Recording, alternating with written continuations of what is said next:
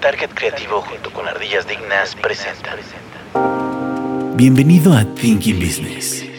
Necesitamos ideas que nos ayuden a lograr un mejor futuro. Porque este nuevo mundo requiere soluciones que nos ayuden a crecer en nuestros propios negocios. Esto es Thinking Business.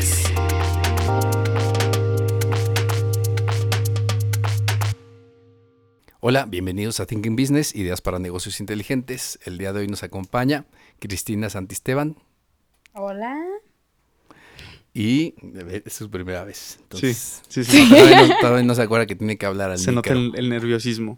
Y eh, Katzin Martínez, ¿Qué tal? ¿Cómo están? su servidor Juan Manuel Hernández. Y el día de hoy de qué vamos a hablar. De hecho, de hecho esta, esta idea del, del podcast de hoy es, es idea de Cristina. Así que vamos a desarrollar ese tema, pero cuéntanos tú de qué vamos a hablar, eh, Katzin. De, bueno, creo que antes de decirles cuál es el tema, es importante mencionar que Cristina se está uniendo a, aquí a Target, a Thinking Business. Eh, es por eso que la tenemos aquí con nosotros. Porque Es- no le gusta hablar aparte, entonces. no le gusta hablar, eh, por eso no nació de ella la idea de, de- de este tema.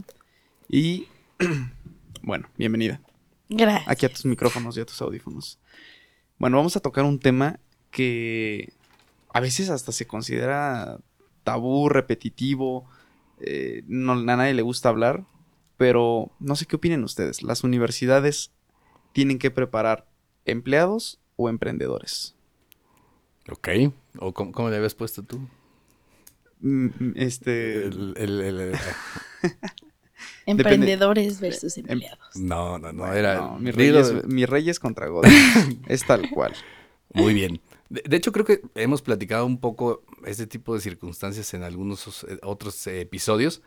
Y es interesante porque justo como que creo que a veces las quejas generales de la gente son el hecho de pensar que o sentir que tu universidad te prepara para ser un empleado, ¿no? Pero lo que queremos justo tratar de entender es precisamente, o sea, si esto es necesariamente que esté mal o cuál es el enfoque que deberían de tener, ya desarrollando un poco el tema. Entonces vamos a, vamos a entrar un poco en el tema, empezando por qué significa ser empleado y qué significaría ser emprendedor. ¿Cuál sería la diferencia? ¿Qué es un empleado? Ok, a ver. Nuestra nueva empleada. En, vas a decir, en términos de la ley del, del seguro social. O sea, básicamente cuando entras como empleado es una persona que entra en una va. empresa que ya está... A ver, va. Ah, bueno. Se toma en cuenta como una relación laboral o es un empleado aquella persona que percibe una remuneración, eh, es subordinada y además eh, eh, eh, tiene un horario fijo. Vaya, ¿no? Ok. Y, de- y es- y se lleva de manera... eh, eh, se hace de manera personal, pues. O sea, lo haces tú. O bueno, el empleado en este caso. Es más o menos lo que dice la ley. En una síntesis muy O sea, te pusiste muy técnico. Es que, Sí. vaya, me, he de- me he desenvuelto en, en- en En este el área. aspecto, en esta área. Ok, entonces básicamente ahí dependes de alguien más. Alguien más te va a pagar tu sueldo por hacer una actividad en específico. Ciertas horas al día, ciertos días a la semana, Así es. ciertas actividades Con ciertas prestaciones. prestaciones. Y tienes que seguir las indicaciones de alguien en particular, que Sí. sea tu jefe o tu jefe Sí, inmediato. justo, sea. justo ese es el, el contexto del el subordinado. Creo que ese es el tema que orilla a muchas personas a emprender, ¿no? Así de yo no quiero ser eh, alguien que va a estar recibiendo órdenes, sino a veces yo quisiera ser quien de las órdenes. Ok, y que hemos arriba. hablado que en el caso de un empleado, pues es una persona, dentro de las ventajas que hemos visto en algún momento, es que pues, recibes un sueldo, un sueldo fijo cada X tiempo, tienes ciertas prestaciones, y el otro tenemos el lado del emprendedor, que es un emprendedor. Emprendedora. Pues una persona que tiene una idea innovadora, usualmente, y pone su propio negocio, servicio, producto, y él rige cómo va a funcionar, cómo va a ser la dinámica. Él va a vender, él se va a hacer cargo de delegar, él va a contratar, él va a pagar, él va a decidir. O sea, básicamente lo va a hacer todo. Podríamos decir. Va a ser su propio jefe, dice va a ser la mayoría. su propio jefe, sí. Y a ver, dime una cosa, pero también terminas siendo tu propio esclavo, ¿sí o no? Sí, muchísimo. Que esa es una de las cosas que hemos platicado ya en los, en los episodios de, de emprendimiento, Así es. porque justo mucha gente piensa en ser emprendedor porque cree que es más sencillo. Y normalmente te vas a dar cuenta que es lo No. contrario, ¿no? De hecho, yo siento que tienes que ser un workaholic la mayoría de las veces para poder emprender y que funcione. Porque como tú sabes cómo funciona, tú tienes la idea, si no aprendes a delegar y si no aprendes a compartirle el concepto a alguien más que lo pueda hacer funcionar como tú quieres, tú terminas haciendo todo. Claro, o sea, al final del día, digamos, en, en un empleo, pues te van a decir una tarea que tienes que hacer y es lo que vas a tener que hacer. No hay que pensarle más. No hay que pensarle más. Cuando es tu negocio, le tienes que echar ganas porque si Innovar. no, no salen, Sí. no salen las cosas. Y al final del día es complicado. Y dentro de esta situación creo que una de las cosas que debemos de contemplar es que al final también, yo creo, y lo platicamos también en episodios anteriores, no cualquier persona está hecha para ser un emprendedor, ¿no? ¿Por qué? ¿Por qué? Pues porque sí se necesita una cierta personalidad que no Mm. la hace fácil. O sea, el hecho de. Porque, o sea, de entrada, no vas a tener quien te arre más que tú mismo, por decirlo de alguna manera. Es decir, Sí. si no te levantas ese día, no tienes la obligación, pues porque de alguna manera tú eres quien pone los horarios y las cosas. Entonces es difícil porque a final de cuentas debes de tener una capacidad tú mismo. Pues de estarte exigiendo las cosas y estarte. y este, sí. Exactamente. Entonces, son Sí. cuestiones que son complejas, ¿no? Y creo que sí hay personalidades muy específicas que pueden ser emprendedores y otras que no lo pueden ser. Sí. O sea, no, no tener una idea significa ser un emprendedor. Ni tener ide- ideas novadoras significa que vas a poder emprender. De Exacto, hecho- es, es lo que le pasaba a Javi Noble, ¿no? Ajá, justo. No, y, y, eh, recordando este, este capítulo donde hablamos de. Creo que fue de los primeros capítulos, si no me recuerdo el segundo. Que yo me acuerdo que me quedé con una frase de que si. Si fueras tan sencillo ser emprendedor, cualquiera lo sería. O sea, te- lo más importante es ese miedo a- al fracaso, a no querer hacer ciertas cosas. Corrígeme entonces, a ver. Es que yo creo que es O muy cultural. Porque va a ser... Porque vi su cara de. No, es No que estás de- mal. De decepción. estoy de acuerdo, pero creo que es muy cultural y aparte es muy mexicano. Está muy arraigado Sí. a la cultura mexicana el miedo a no lograrlo y no tener y aparte, como usted dice, la personalidad de autoexigirte, pues, No o sea, cualquiera. ponerte a trabajar Sí, no. y saber que está solamente en tus manos que esto salga adelante, es una responsabilidad que un mexicano promedio no quiere tomar. Claro, que, que a final de cuentas, digo, no sé qué tanta diferencia existe realmente entre el tema del emprendimiento en México, que creo que de hecho se ha puesto un poco de moda y además eh, también eh, mucho, mucho, hay mucho ahorita pseudo coach este, haciendo que la gente se crea emprendedora, que no necesariamente es bueno. Pero si nos ponemos otra vez a utilizar y a tratar de entender el- por medio de estadísticas también qué es lo que pasa, y vemos, por ejemplo, el hecho de que la mayoría de los negocios, el 80% de los negocios no pasan los primeros dos años cuando son emprendimientos, pues te das cuenta de esta situación que no es fácil. O sea, entonces te fijas que realmente, pues es una cuestión complicada. La mayoría de los negocios que llegan a sobrevivir este tiempo, pues en realidad no son, no son lo, lo normal. O sea, no son la norma, sino son la excepción.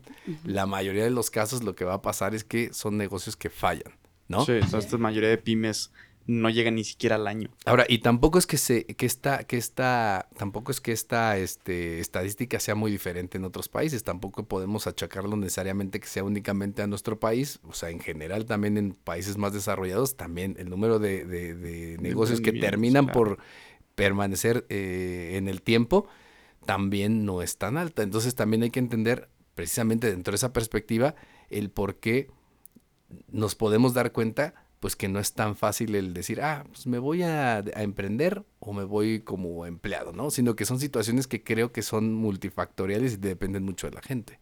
O sea, en realidad yo creo que va a depender mucho más de la persona. Sí, sí, sí, sí.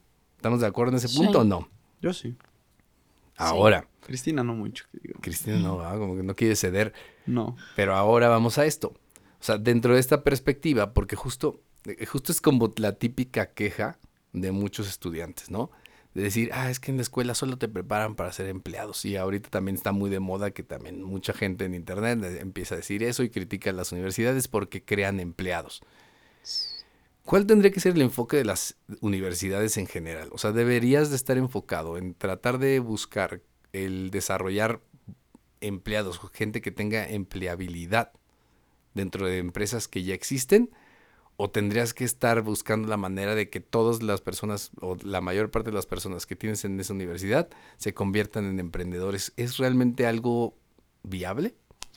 Yo considero que para por ejemplo, cambiar, en cierto punto, me atrevo a decir, cambiar el modelo educativo y orientarlo más hacia eh, generar emprendedores, de, de entrada tendría que haber un apoyo más importante parte de gobierno, parte de algunas empresas que se dediquen a ser incubadoras de, de programas, de desarrollos, de negocios, y que obviamente eh, dentro del presupuesto nacional esté destinado cierto dinero a, a- a justo a, Emprendedores, a a emprendedores, Sí. a que estén este, Sí. contemplados este tipo de, de emprendimientos, que sí, que se desarrollen, que, que busquen una manera de que, de que se pueda llegar a potencializar algo que nace en una escuela o que nace en una plática. Pero creo que también las escuelas les falta muchísimo eso. El recurso para invertir en proyectos innovadores y emprendedores de los alumnos. Bueno. y que te impulsen y que te guíen a eso. Porque, Pero, o pero sea, ¿crees que ese sería parte de lo que la escuela tendría que hacer? sí. Bueno, el TEC de Monterrey tiene su incubadora de negocios, ¿no? Yo me acuerdo que O algún sea, tiene una incubadora, pero a final de cuentas no es como que, que, tengas, digamos, eh, puedes a través de la incubadora te, te dan pautas para poder conseguir, por ejemplo, capital, ¿no? Y llevar todas las cosas más o menos en el orden que tienes para hacerlo atractivo o poder conseguir capital. Pero de ahí a que la universidad como tal eh, se vuelva, eh, porque a final de cuentas sería como un inversor en, en- en proyectos, ya sería diferente, ¿no? O sea, ahí es el punto de en qué, hasta qué, hasta qué, hasta qué momento se tienen que meter. Y la otra es, o sea, realmente el enfoque tendría que ser en eso. O sea, te tendrías que enfocar en que la mayoría de las personas que salen de la universidad sean emprendedores. Es que no va a ser ese el enfoque, pero sí va a ser una herramienta que creo que te tendrían que dar. Ok, porque Pero- ahorita, ahorita, se, ahorita se preocupan, bueno, más bien, ahorita se critica que las universidades son desarrolladores de empleados. Sí. Pero es que sabes que siento que si se enfocan en meramente sacar a puros emprendedores, toda la, la mano de obra y la fuerza de trabajo no va a haber. No va a haber quién le trabaje a estos emprendedores, porque tarde o temprano el emprendedor va a decir, ah, mi negocio está saliendo súper bien, entonces, ¿qué voy a ocupar? Como está creciendo tanto, voy a empezar a emplear gente. Entonces, si de la nada deja de haber gente a quien emplear, emplear. pues claro, van a decir, ¿por qué voy a ser? Yo no sé ser empleado, yo, a mí me, me prepararon o me preparé para hacer algo arriba. Entonces va a estar una consta- un constante choque y una competencia como se ve actualmente en el campo laboral de pura gente que está preparada para laborar. Pero creo que más bien la escuela también tendría que influir en de construir esa idea tan negativa que hay de ser empleado. Claro. Porque ahí tiene una carga negativa muy fuerte que no quieres. O, no, o- porque, porque no es deseable, ¿no? o quizás... Pero ¿por qué no? Porque no, porque así se ha puesto. ¿Quién nos ¿no? ha enseñado que no puede ser algo bueno No y que sé, no va a los ser algo millennials no les gusta eso de Sí, que no- no quieren ser lo primero que dicen es que quieren ser emprendedores y, y- y critican mucho el tema de ser empleado, ¿no? Ahorita se me ocurrieron dos cosas. A ver. Una, por parte de la escuela, que no siempre necesariamente te tendría que dar el dinero para invertir en un proyecto. Podría ser, por ejemplo, si tú eres un emprendedor y tu negocio ya duró más de un año y medio, que puede salir a flote, te den una beca proporcional a lo que estás a lo mejor ganando. Entonces te van a ayudar en la educación, te van a cobrar menos porque tú estás emprendiendo y estás generando dinero. Entonces no te estoy invirtiendo en tu negocio, pero como escuela no te voy a cobrar lo mismo. O a lo mejor, no sé, 30% de descuento a los emprendedores. Imagínese el concepto tan diferente que podría ser. Eso Ok. es número uno. Pero entonces, Y- pero eso fomentaría que todo el mundo quiera ser emprendedor. Pero la realidad es, o sea, un poco tratando de aterrizar, bueno, me voy a tratar de ir un poquito más atrás. O sea, lo que voy es, ¿realmente necesitamos tratar de que todo el mundo se piense emprendedor? O como tú dices ahorita, también vean el valor de ser, em- de tener empleabilidad. Las dos. Porque entonces vas a estar conforme si eres empleado, pero vas a seguir teniendo ganas de poder emprender y creer que lo puedes hacer y buscar recursos y no quedarte como empleado, pero no estar inconforme. Ok. Ok, ok. Entonces, creo que una, una cosa que sería inte- interesante de aterrizar en esto es, la mayoría de las, em- de las universidades más grandes de México se desarrollaron... ¿Qué haces, ese? ¿Listo? Ay, Katzin. Siempre yo. Se- se- la mayoría de las, de las universidades más importantes en México se desarrollaron como semilleros de para, para, que, para que las grandes empresas tuvieran a la gente que necesitaban para crecer. Pues el- O sea, dígase la las- bancaria las, de em- Monterrey La bancaria empezó bancaria, por el ¿no? Banco de México, ¿no? Necesitaban gente que supiera. y el- tuviera, y el tuviera una poli- especialidad. El poli No. nace de- derivado a este la expropiación petrolera. ¿Ingenieros? Claro, ocupaban gente que, que supiera. El caso del TEC de Monterrey El surge de la necesidad de los, de los este, empresarios de, de la zona que veían un potencial y que querían tener, eh, digamos, una generación de, de- de personas que tuvieran una capacidad para llevar los negocios al siguiente nivel, de alguna forma, ¿no? Eso también les iba a decir. Siento que el mindset va directamente relacionado al nivel socioeconómico y cómo te piensas a futuro. Porque la estructura va a ser estudio y me meto a trabajar a una empresa. Porque esa es la estructura que nos dan a la mayoría. Pues al menos en la escuela que nos dicen, oye, ¿sabes qué vas a mitad de carrera? Tienes que meterte a trabajar. Ah, para ir haciendo carrera, para aprender cómo... No, pues tus prácticas, tu servicio. Exacto, cómo funciona una empresa y cómo es tener un jefe. No sé, por ejemplo, tú, tú, tú docente. Perdón que te interrumpa, Cristina. Sí, nada más te rápidamente damos la bienvenida a Héctor Torres, que va Buenas noches. Hola, ¿qué tal, audiencia? Una Sufriendo disculpa el, por la de- tardanza. sufriendo el tráfico, pero ya estamos aquí. Ya, ya aquí estamos. Un gusto también, Cristina. Mucho Cristina. gusto. Cristina, un gustazo. Aquí estamos a la orden, pero escucho para ponerme en contexto. Por el momento, bueno, por lo que entiendo es, eh, bueno, están introduciendo que mucha universidad, yo creo que sobre todo la privada, tiene un cierto interés este, por la industria para generar, pues ahora sí que capital humano, ¿no? Para... Claro, tener la mano de obra nómina. para el, país. Pero a ver, ahorita, ahorita que, que justo lo que mencionaba Cristina de, de- del mindset en cuestión escuela. Por ejemplo, tú, eh, si tú estuvieras encargado de esta parte de servicio social y prácticas profesionales y llega un alumno y te dice, oye, ¿sabes qué? Yo soy emprendedor. A fin de cuentas, estoy haciendo mis prácticas en algo que estoy construyendo o no es o un servicio social. Ni siquiera estoy recibiendo un sueldo de mi emprendimiento. Quién sabe hasta qué momento me vaya a dar eh, rendimientos para yo poder percibir algo. ¿Tú autorizarías eso o serías de, ah, no, ya o sea que, que... su, su servicio social lo hiciera sobre su propio trabajo. Claro.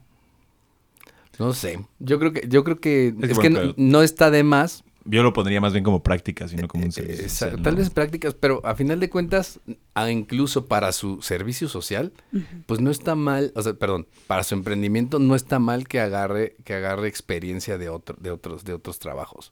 Entonces, esa experiencia que tendría de hacer y forzar un poco que trabaje en una empresa que ya está funcionando, pues no, no está, no te va a sobrar. O sea, entiendo el hecho de decir, ah, bueno, que empiece su proceso. Yo- a mí me gustaría algo más como lo que comentaba Cristina, de que a lo mejor te apoyen si tienes un, un proyecto al final, cuando terminaste tu carrera, pero sí esa parte de hacer tu servicio social que te tendría que integrar de alguna manera a la sociedad en, una, en alguna causa, o el hecho de que tengas que hacer tus prácticas en una empresa ya hecha, creo que no está, no es un desperdicio para ti de conocer cosas, para bien y para mal, porque Claro. puede ser la- el dos, los dos tipos de, de experiencias, ¿no? Tanto puedes aplicarlo en tu emprendimiento como te va a servir de formación profesional para tu futuro, ¿no? Claro, o sea, creo que además el emprendedor tiene que entender eso. Al final del día, si después va a tener que tener gente a su cargo y, en- y va a crear su propia empresa, pues de nada, nada está de más el tener la oportunidad de ver cómo trabajan otras empresas, Claro. ¿no? Sí, para aprender a ser jefe, pues tienes que tener un jefe también. Exacto. A lo mejor hay alguien que se aviente más rápido a ser emprendedor y alguien quiera primero tener la posibilidad de aprender y luego lanzarse, pero creo que eso nunca estaría de más. O sea, yo en ese sentido creo que no necesariamente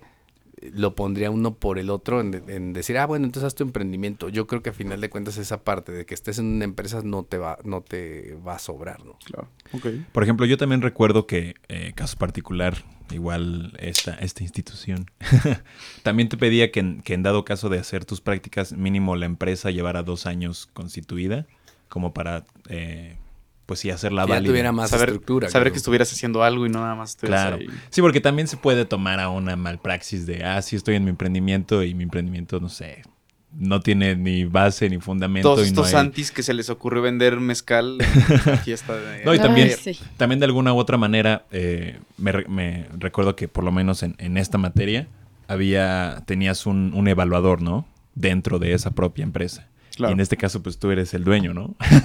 ¿Quién, sería, quién iba ¿Quién a te ser? va a quién evaluar? te- que- ajá, exactamente. Pero a lo mejor desde el exterior pueden evaluar tu progreso en tu emprendimiento en cuanto está creciendo, cuando estás vendiendo. como un asesor externo, o un supervisor. Oye, sabes que lo vamos a meter en tus prácticas, pero tienes que para el final del semestre venderlo doble. Por cuestión de objetividad y Exacto. razón. O sea, cre- creo que, pues, por ejemplo, en ese caso, eh, estaría interesante hacer como una incubadora de incubadoras de negocio dentro de las universidades, que sean las, en- las encargadas de hacer una evaluación de los, de los emprendimientos que se den durante, pues, tu periodo escolar, ¿no? A ver, yo, yo ¿Tú voy a dejar ese tema ahorita. Podría porque- ser Porque sería la- ¿no? más bien, yo creo que después vamos a ir con eso, pero voy a Ah, te- retomar te, nada más robé a- ahí tu... No, no tengas miedo. No, no, no, más bien lo que quiero ahorita es preguntarle a, a Héctor que va llegando, porque Ay, además como que creo que va a ser el- caballero. el que va a poner aquí más el desorden. Sí, siempre. De precisamente, Uf, ¿tú qué consideras? ¿Que las universidades tendrían que estar enfocadas en desarrollar empleados o de- y, y- y colaboradores para las empresas o Ujú. emprendedores? Híjole, yo creo que partimos... Otro comercial Mm, Otro comercial. no, yo creo que yo... ¿Qué diría? Bueno, pondría primero otra pregunta, porque creo también que en- el emprender no es para todos. ¿O ustedes qué opinan? Lo estábamos platicando Justo justo, del, dijimos del- eso. del- del tema del que lo que lo hicimos en, en nuestro episodio de emprendimiento y esa era una de las cuestiones, ¿no? Exacto. Y además 100%. La, la proporción, ¿no? De a lo Sí, mejor 20% totalmente. de las personas realmente tienen ese gen del emprendedor y el resto tal vez no lo tienen, ¿no? Sí, y, y que no está mal. Y porque, pues, ima- imagínate un mundo en el que haya más emprendedores que em- empleados.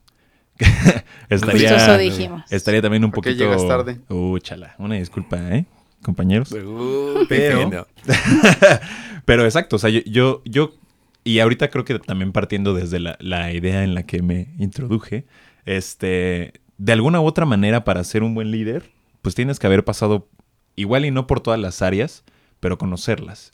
Y, y ¿cómo, cómo te vas a dar cuenta de un problema si no lo has vivido en per se, ¿no? ¿Cómo vas a desarrollar la estructura de, un, de una organización si nunca te has empapado en las que posiblemente llevan años desarrollando su, eh, pues no solamente su sistema jerárquico, sino también sus procesos, eh, pues su modus operandi. su modus operandi, todos los procesos administrativos, productivos, etcétera. Eh, sin embargo, también creo que hay, digo, hay muchas personas que son autodidactas y pueden hacerse de este conocimiento. Claro. Pues digo, ya ahorita en, en, pues no solamente en, en universidades, sino también ya hay eh, cursos en línea que te pueden ayudar a prepararte para, para hacerlo por tu cuenta. Sin embargo, sí O- o considero lo imp- preguntas a ChatGPT. o le preguntas a ChatGPT. Pero sin embargo, siento que, eh, no sé, por ejemplo, una persona en etapa universitaria, entre sus 20, creo que es interesante, o bueno, más bien, sería buena parte de su formación profesional en el caso que quiera ser una, una persona que se avienta a este lado de emprendimiento, pues que también conozca el lado, eh, pues, práctico, ¿no? Porque siento que la, eh, por lo menos el, el común denominador de, los programas educativos actuales se basan mucho en, en lo teórico y no en lo práctico. Y es muy fácil verlo en papel, pero no es tan fácil hacerlo, ¿no? Entonces, eh, muchas veces, y, y bueno, creo que es algo que, que es un claro ejemplo, y de hecho creo que hace, hace empate con la pregunta en cuestión, de cuando tú estás en la universidad, tienes un, un proyecto y, mu- y muchos te dicen, ¿saben qué? Vayan a tal empresa y propónganles un, un proyecto que les ayude a mejorar eh, X proceso, ¿no? O sea, desde ahí ya te están preparando a, hacer un trabajo para otra Para persona. alguien más. Que sin embargo termina siendo también una, pues una manera de aplicar tu conocimiento de manera práctica y des- desarrollarlo y, y ofrecer un- una solución eh, para esa institución y darte cuenta si realmente es algo pues que está funcionando, ¿no? Porque qué tal si, si vas a una empresa y, y realmente este proyecto nunca funcionó para nada, pues imagínate que lo hubieras aplicado en tu emprendimiento y te hubiera servido para Oye, peor, que, ¿no? que- que hubiera salido con déficit en vez de ganancias, ¿no? Sí, claro, completamente, completamente. Pero que, que sirven, que sirven, a fin de cuentas, para eso te lo, te lo plantean en la escuela, para que sea un ensayo, si lo queremos ver así, ¿no? Para que 100%. Sí, justamente... que sigue siendo un aprendizaje. Ajá, justo. O sea, no, no, no, no estas malas experiencias, mucha gente lo ve como una derrota, un fracaso y dicen, ay, bueno, ya, bye, ¿no? O Sí, sea, que justo exacto. siempre tienes que verlo desde la parte del aprendizaje. Y, y yo, yo recuerdo en alguna clase, algún docente comentaba, ¿no? Es que aquí en la escuela están para hacer ejercicios prácticos donde ustedes van a estar haciendo ensayos sobre lo que van a Se encontrarse está- afuera. Claro. Entonces, aquí todavía está la posibilidad de que la pueden regar Y eh, te puede afectar en tu calificación o si lo quieres ver de esa manera o puedes llegar a eh, tener algunas complicaciones, pero no va a ser lo mismo eh, ya llevarlo a una escala fuera de y ya en un Exacto. trabajo o en tu emprendimiento. Fíjate que 100%. ahorita que comentabas eso de- del tema teórico y práctico, es que también es una cuestión que es otra de las quejas normales que tiene la gente cuando está en una universidad.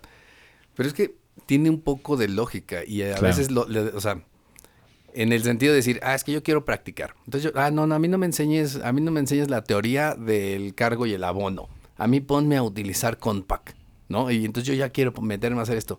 El tema es que cuando no conoces las bases y en un momento dado Claro. tienes que resolver cosas, no entiendes nada. No, No, es un 100%. proceso. Y entonces ahí siento que hay muchas cosas que ha- hay partes del proceso de educación que tienen que estar, a lo mejor lo que falta a veces es que te expliquen la necesidad de por qué entenderlo y además esto creo que entra 100%. todavía más importante 100%. en este momento, por ejemplo, con lo del chat GPT y toda esta parte de inteligencia artificial, creo que es todavía más importante el entender la teoría, porque a lo mejor la práctica no la vas a tener que hacer, pero si no sabes la teoría, ¿cómo le vas a decir al robot o a la inteligencia artificial qué quieres si no sabes plantear la teoría? Claro. Y pero, por ejemplo, en tu caso muy práctico, ¿tú no crees que sí podría hacerse un balance un poquito más, eh, pues sí, más balanceado? Más balanceado. más balanceado de la, de la práctica a la teoría, ¿no? Por ejemplo, yo me imagino que, eh, pues, hay puntos en concreto en el que sí es muchísimo más fácil conocer primero la parte eh, teórica y después la práctica. Sin embargo, creo que en, en- en muchas otras eh, Puede ser viceversa. muchos otros ejemplos se puede haber al mismo tiempo, ¿no? Por ejemplo, un caso que se me ocurre ahorita es cuando justo quieres aprender conocimiento sobre algún software en específico de X, Y, Z. No sé, a mí se me hacía muchísimo más fácil que, me, que la clase fuera verlo cómo se hacía o cómo lo ejecutaba el profesor, entender por qué se hacía de esta manera y después hacerlo al mismo tiempo y desarrollar un, trabajo eh, como tarea o como ejercicio durante o al final de la clase, ¿no? Que donde viste cómo se ejecutaba, entendiste para qué se hacía, te lo aplicaste en menor escala y después lo, eh, lo ejecutaste para hacer X, ¿no? De alguna otra manera ya, ya tuviste el lado teórico, ya lo viste, ¿sabes? Eje- ejecutado y ya lo practicaste y lo utilizaste para lo que tú se te ocurra, Sí, ¿no? hay muchas cosas en las que puede ir eh, justo lo que tú dices, no, a la mano. No necesariamente mano. tiene que ir una obligación de, ah, no, primero lo, lo teórico, porque si no, nunca vas a saber. Pero, por ejemplo, entiendo que un abogado, pues no le puedes decir, háganme un contrato y después se les enseñas que tiene que tener un contrato, ¿no? Por ejemplo. No lo mandas a un juicio sin haber dado una preparación. Exacto, previa. exacto, exacto. Pero, ajá, imagínate que durante tus. Durante tu pues, proceso educativo estés como visor en un juicio, únicamente tomando nota. Que conocieras, pues, proceso, bueno, la verdad no, no desconozco cómo, cómo se lleva a cabo, afortunadamente no he estado en uno. Pero, justo, o sea, de que estés presente, veas cómo se ejecuta, pie a pa, igual y, pues igual y vas en primer semestre, ¿no? Pero que sepas. Tienes una noción de... ¿Sabes cuál Exacto, creo que puede ser el problema a veces en ese término, por ejemplo, de lo que hablábamos en, en términos de teórico y práctico? Es, si te fijas, normalmente la mayoría de las materias que llevas al principio de la carrera son las más teóricas y luego, las, Claro. luego vienen las prácticas. Como el, co- o el tronco común, ¿no? Y una de las cuestiones que a veces pasa es que a lo mejor los maestros que están en la primera etapa, que es la más teórica, no tienen tanta práctica. Entonces a veces no Mm, tienen esa posibilidad Se de darte ejemplos mucho más, eh, digamos, mucho más tangibles de cómo lo puedes hacer, ¿no? Ok. Entonces a lo mejor es una cuestión, ahí ya sería como más de, de ver la parte docente, cómo se puede aterrizar. Pero sí, o sea, definitivamente sería un punto que, que pudiera mejorarse. Ahora ahí les voy, Cristina. Ahí les voy. Échalo. No la voladora. Pero yo quería decir algo Nada, adelante, antes de, adelante. cambiar. Pues tú puedes atropellar el que quieras. Sí, no, eh, tú aquí puedes saber. ¿eh? Ok. Échale. Eh, quería regresar a la parte de... De la introducción, dice. ¿Qué empezaste? ¿Puedes poner la entrada? ¿Cómo se llaman? Vamos a regresar. ¿Cómo se llama? ¿Cómo se llama el morenito que llegar? Héctor, ponle ahí tu nombre, por favor, para que no se Ah, sí. No. A la voy Ah, a poner un gafetito aquí. ¿Cuándo sabes que eres un emprendedor o no? Y yo siento que las herramientas que nos da la escuela muchas veces va dirigido a que no nos dan las suficientes herramientas para poder aprender a ser un emprendedor y yo creo que va muy relacionado al carácter y la inteligencia emocional. Siempre alguien que está hasta 100%. arriba Es tiene que tener mucha inteligencia emocional Y eso nunca te lo enseñan en la escuela. Por ejemplo, también Sí. finanzas, aprender a mover tus finanzas y cómo funciona el dinero Claro. y cómo te vas a administrar. Tampoco muchas veces, digo, nosotros vivimos en una escuela de negocios. Pero, Pero si aún así estudias... tampoco, ¿eh? No, y tampoco. No, y tampoco. De, de, de hecho, por eso nace el primer capítulo de este podcast. Claro. Fi- eh, finanzas personales. Porque La Sí, por porque uno estamos- cree que Sí. porque va a estudiar te van a enseñar eso y no, no, es cierto. jamás, ¿no? Imagínate nosotros que vamos en una escuela de negocios, no nos lo enseñaron, alguien que estudia algo muy diferente, menos sabe. Y que son cosas esenciales que necesitamos para... El día a día. Y Claro. para emprender. Tienes que aprender a administrar el dinero, los recursos, delegar. Es Y bueno. justo lo que, lo que Sí. decíamos ahí, tú tienes que jugar de mercadólogo, de abogado, de contador, de financiero, de paramédico, de intendencia, de lo que quieras. Igual y ahí nos podemos ir un poquito atrás antes de irnos a pues materia universitaria, sino To- como No, todos nos están echando atrás. educación. No, pero desde, no, pues desde una educación tal vez entre primaria y secundaria, eh, pues parte importante yo creo que del sistema educativo sí debería entrar pues un poquito las bases de un negocio, ¿no? O emprendimiento, ¿no? Formación también, pues, eh, hablamos de inteligencia emocional un poquito, pero por ejemplo bases de contabilidad, pues es- esenciales para empezar un negocio, ¿no? Porque muchis- tú no, no me vas a dejar mentir que la mayoría de los emprendimientos han de tener, eh, cuando hay un desconocimiento, pues debilidades en Pero toda fíjate, su fíjate que es lo curioso, porque por ejemplo me dices eso, ¿no? Sí, pues, Y es de las claro, cosas claro. que se quejan o se quejaba la gente. No, ¿por qué me pusieron en mercadotecnia tantas contabilidades que la fuera a utilizar? Y luego salen de la, de la universidad Sí. y dicen, ¿cómo hago? ¿Cómo entiendo esto de la contabilidad? Y no entiendo. Porque No saben sacar su cita en el SAT Entonces, para ¿qué es lo empezar. que no pasa? saben. ¿Qué No es lo saben que- darse de... Saludos, Brenda. Pero es, es justo como el tema. 100%, Cuando 100%. alguien diseñó el plan de estudios, dijo, a ver, ¿cuáles son las posibilidades que puede tener esta persona? Y Claro. una de las posibilidades es que tenga su propio emprendimiento y necesite saber lo más básico en cuestiones, por ejemplo, de contabilidad. ¿Por qué? Porque es la base de un negocio. Claro. O sea, de, la- de- de- Sí. de- de control. Pero si se fijan, es como de repente cuando contrapones y son las cosas que no le pones atención y después dices, Sí, ay, hubiera, le hubiera puesto atención. claro. No Bueno, hubiera copiado. todos menos los ingenieros son los que dicen, no, yo la verdad es que licenciado porque las matemáticas no son lo mío. Cuando, oye, cuate, o sea, es algo que Es vas lo a ver, básico para exacto. poder... Y, y no solo, como dices, en la contabilidad en el negocio pues es algo esencial, pero también Eh, Hay muchas hablando materias en, en finanzas personales también es O algo hay muchas materias de tu misma carrera que no pelas. ¿No? O sea, de repente, ah, no, a mí la investigación de mercados no me gusta. Nunca voy a no hacer eso, sí. ¿no? O, ay, relaciones públicas, ay, qué flojera. Y no Sí. sabes si en un momento dado lo vas a necesitar, Lo vas a necesitar. o te va a servir. Que eso es también un poco ah, el no entender precisamente como dentro, dentro de las cosas que estás viendo, pues que el programa de estudios, o sea, las universidades, su trabajo es tratar de entender cuáles van a ser las necesidades Del futuro. del futuro. O del presente. Ajá. Bueno, que- Pero, que- que lo pues en también están basadas en un sistema educativo que se desarrolló hace 5 o 10 años. ¿Tú crees? O Sí, o sea, ¿tú crees que el TEC de Monterrey no toma en cuenta lo que viene en el futuro para entender cómo desarrolla sus planes de estudio? Sí, pero no te diría que es, es un sistema tan actualizado como en Singapur, por ejemplo. No, y aparte el TEC de. Monterrey, pues, es una referencia de un Es que- segmento... Es que estás poniendo el TEC de Monterrey. Sí, como si fuera donde Pobre de la gente que estudia está en el Unitec, México, oye. sí. o sea, No, no, no. Sin ofender a los del Unitec, No, pero sí lo que hay que... No, pero por ejemplo, el TEC de Monterrey es una referencia a nivel nacional. Nacional, claro. Y Claro. los- la mayoría de los programas, muchos programas de estudios Sí, de otras 10 universidades años. copian, no, Sí, bueno. copian también normalmente los programas de estudios de otras universidades. ¿Ok? digo, en el, el- el- hablando ahorita de comparar con Singapur, pero fíjate, es que yo no pudiera pensar tal vez la diferencia entre Singapur y, y- entre una universidad de Singapur y el TEC de Monterrey, porque siento que a final de cuentas los dos traen, tienen una idea de tener un- una posibilidad de, de colocarte a nivel global. O sea, siento que en ambos casos están ahí. Pero, por ejemplo, en Singapur sí está una cosa bien interesante respecto a la forma en que ellos van haciendo la manera en que la gente la van dividiendo para las personas que están para ir a carreras universitarias, por ejemplo, y personas que por sus Técnicas. capacidades se pueden ir a universidades técnicas. Que creo que eso también pasa en Alemania, en, conde- en donde básicamente tratas de ver, o sea, si tienes posibilidades de ir a la universidad, se te abren las puertas. ¿Y conoces un si poquito no, el filtro o cómo funciona ahí? O Pues, más o menos. A base de exámenes, a base Ok. del la- la- el- conforme vas en todo el resto del, de los Todo- todo- avances todo el de, tu- proceso, de tu- de todo proceso educativo, justo como en la parte de vocación, van viendo quién tiene vocaciones para cada lado. Y te van tratando de recomendar. ¿Sabes qué? Puede ser un buen plomero, Pero no, es que es interesante lo de Singapur bueno eso, ahorita ¿eh? que lo dices, porque justo una de las cosas que hace Singapur es, es que tú puedes ser un buen plomero. Y aquí dirías, ay, pues gracias, ¿no? Pues entonces ya me voy a ir ahí, voy a ser plomero. Pero, por ejemplo, lo que hicieron y que sé que es una cosa que le metieron mucho esfuerzo y mucho dinero, es que las escuelas técnicas las hicieron para que tú llegaras y te, te animaras de lo que ibas a hacer. Entonces, los edificios de las eh, universidades a la tecnológicas par de- en Singapur ¿O son edificios en donde llegas y tienes todo lo más nuevo para hacer eso. Para ¿no? Porque realmente lo que están tratando de decir, a ver, vas a ser un plomero que tiene que entender todo el tema de hidráulica de un edificio. No es, no va a ser alguien que va a aprender un oficio, No va a ser el, el vas a plomero ser un Sí, claro. técnico. que llega y aprieta un tubo y Si en el salón no van a ver de que un WC. Claro.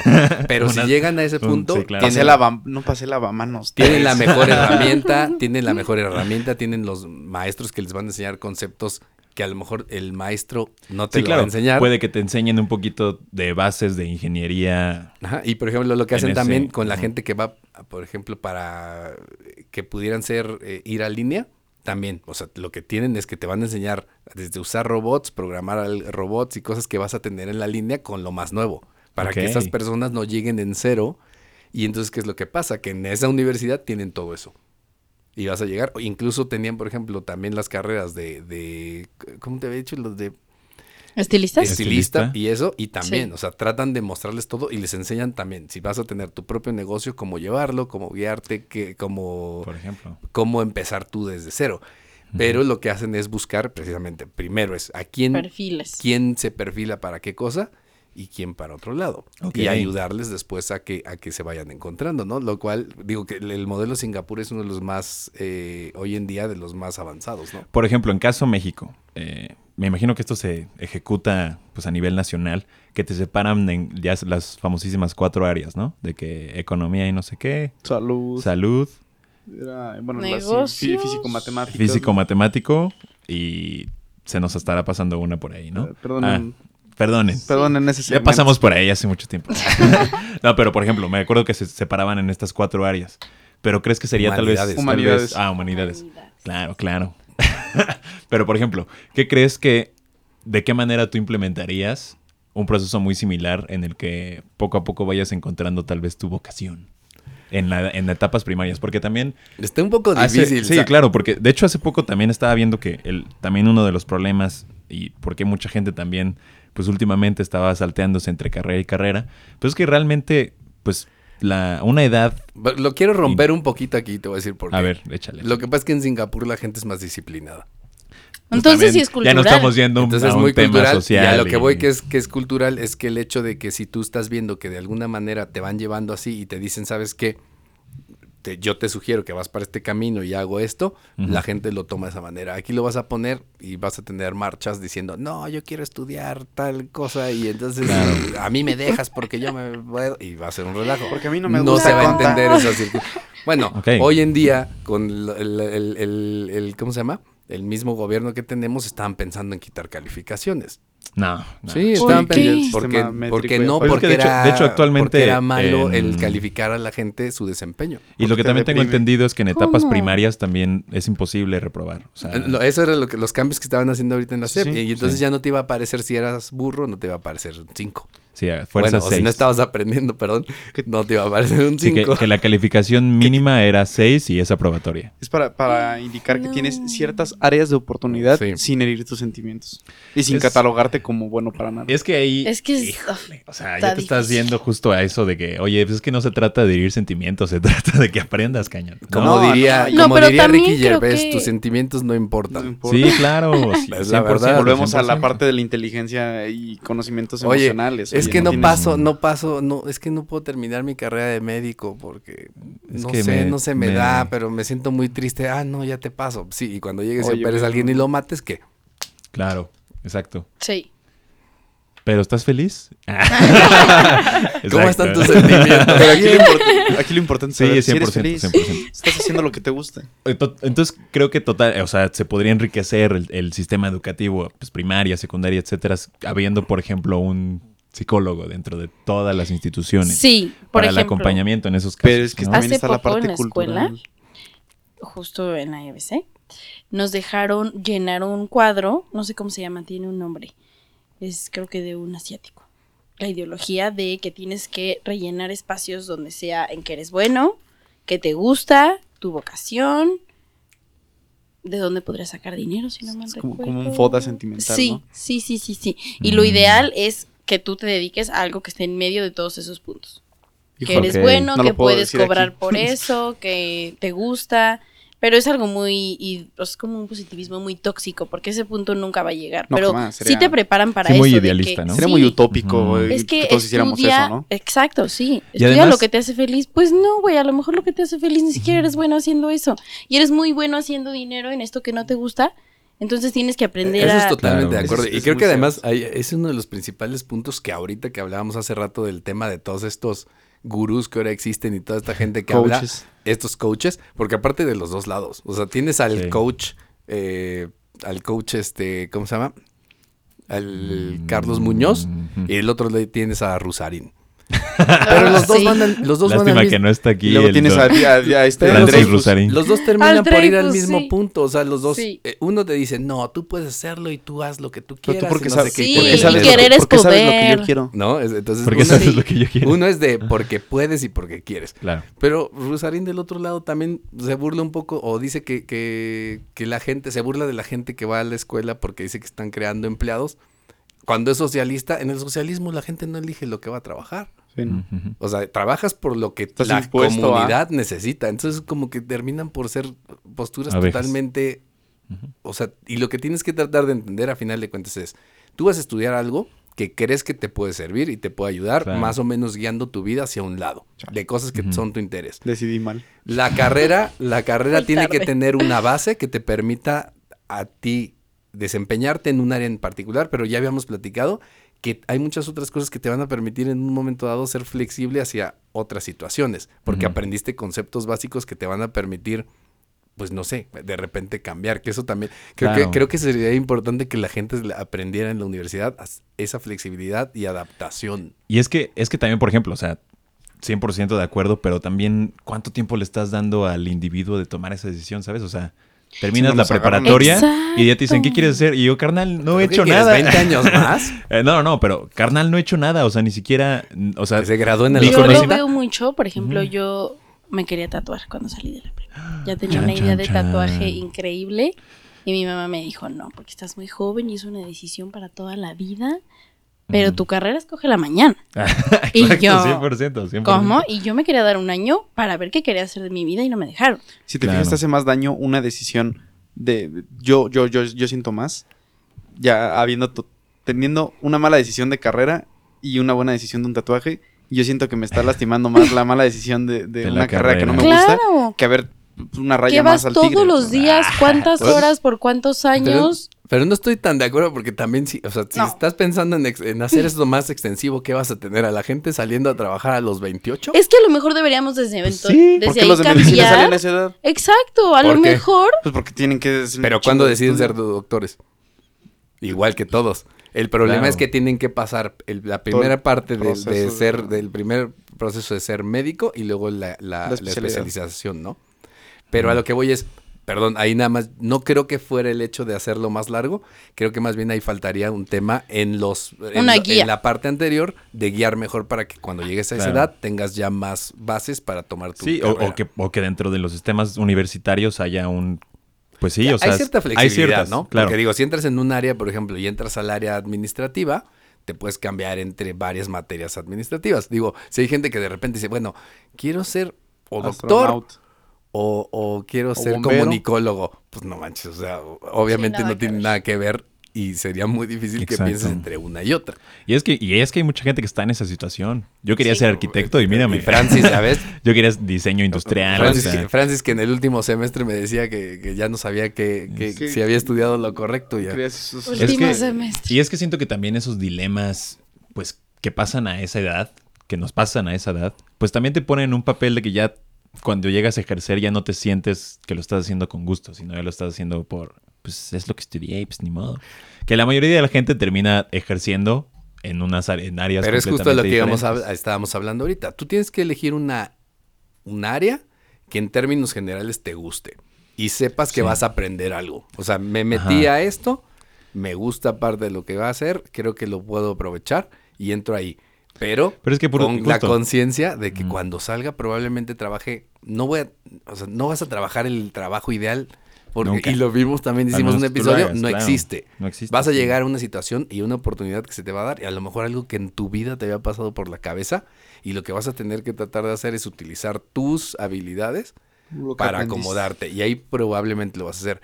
Pero en realidad, en la historia de la humanidad, realmente pocas personas han- trabajan en lo que quieren, Exacto. ¿no? O sea, tra- trabajaban, lo que en- estudiaron. empieza la, la- la revolución industrial y no es que la gente escogiera, ay, ¿dónde voy a trabajar? Quiero No, había una fábrica en la, en la ciudad en la que estabas y, había una sola cosa que ibas a hacer y te iban a decir, o le pones carbón a la máquina aquí o sacas las cosas del otro lado donde salen.